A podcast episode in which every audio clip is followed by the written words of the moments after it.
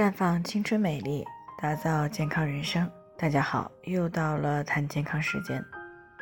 今天的主题呢是子宫肌瘤、子宫息肉、乳腺结节，切除了到底是不是就一劳永逸了？谈到子宫肌瘤、子宫息肉和乳腺结节这一类的问题呢，很多女性朋友呢想到的可能就是一切了之。听众曹女士呢曾经就是这样想的，可是她最近呢。却改变了想法。两年前呢，她做了子宫肌瘤和乳腺结节的微创切除手术。她刚开始呢，也是以为切除了就好了，因此呢，出院以后呢，也没有再做其他的调理，生活饮食上呢，也没有做出多少的改变。直到前段时间体检呢，又发现了两个小的子宫肌瘤，没有做手术的另一侧乳腺呢，也出现了一个小结节。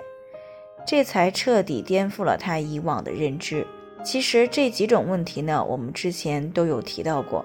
它们都有一个共同的特点。那么在现代医学上呢，都是内分泌失调造成的，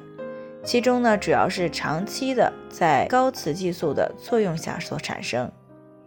而在中医上呢，也都是长期的体内气血经络不畅产生的瘀滞而造成。因此呢，子宫肌瘤、子宫息肉、乳腺结节这一类的问题呢，这是人体内环境发生改变以后的结果，而手术呢，只是切除了结果，并没有把诱发的因素给纠正过来。那这就好像是韭菜一样啊，之所以割了一茬又长一茬，原因呢就在于韭菜根儿呢是长出韭菜的根本，只要根儿还在，只要风调雨顺。韭菜呢就能割了再长，但是只要把韭菜根儿给铲除了，那也就不会再长出韭菜了。这其实呢和养养止沸不如釜底抽薪是一样的道理。所以呢，想要尽量的避免肌瘤、息肉和结节的反复出现，最根本的呢就是平衡内分泌、活血化瘀、打通微循环，并且呢改善高脂肪饮食。少熬夜，少吃甜食，适当的增加蔬菜、水果、杂粮的使用量，并且呢，保持正常的体重、运动量以及平和的心理状态。而之所以要配合生活饮食上的改变呢，也是因为人体内出现的内分泌紊乱也好，出现了瘀阻也好，也都是在内外环境的作用下产生的。这个内环境呢，主要就是指人的心理状态。